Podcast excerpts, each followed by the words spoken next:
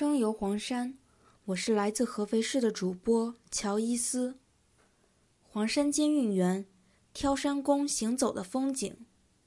监运员就是我们常说的挑山工，在安徽黄山风景区，游客每天在山上所需要的各类物资，都只能通过人力从山下运输上来，而这一过程就需要监运员来完成。在黄山。专职负责运输物资的监运员队伍有一百四十多人，他们每天早上六点多就要在山下的采配站点集合，平均每个监运员要挑上一百多斤的物资出发。遇到五一、十一这样的小长假或黄金周，他们一趟所需要挑运的物资重量也会随之增加到近两百斤。能够长期从事这项繁重体力劳动的监运员，平均年龄在五十五岁左右。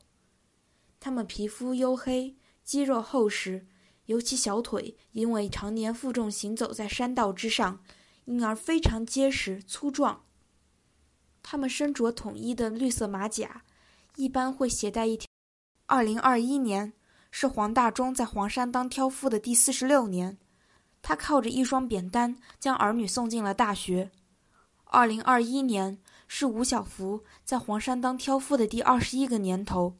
他靠着一双扁担，供一对儿女读完了大学，如今已分别成家立业，而他却依然选择行走在黄山，坚持做下去。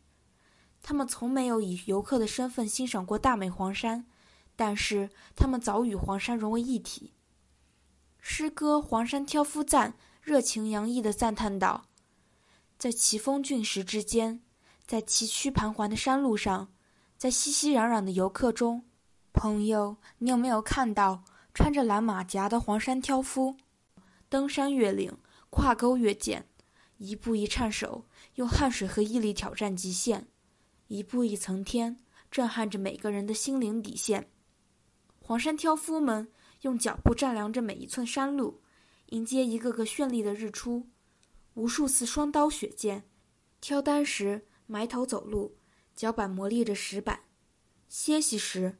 擦擦汗水，看一眼奇松飞泉，一代又一代的黄山挑夫，一头挑着全家老小的期盼，一头挑着游客如织的黄山。你就是鲜活的黄山石，坚硬顽强，顶天立地，高大伟岸。大美黄山，绿色黄山，环保黄山，凝聚了一代代黄山挑夫的付出。巍巍黄山间，挑夫们辛勤劳作的身影。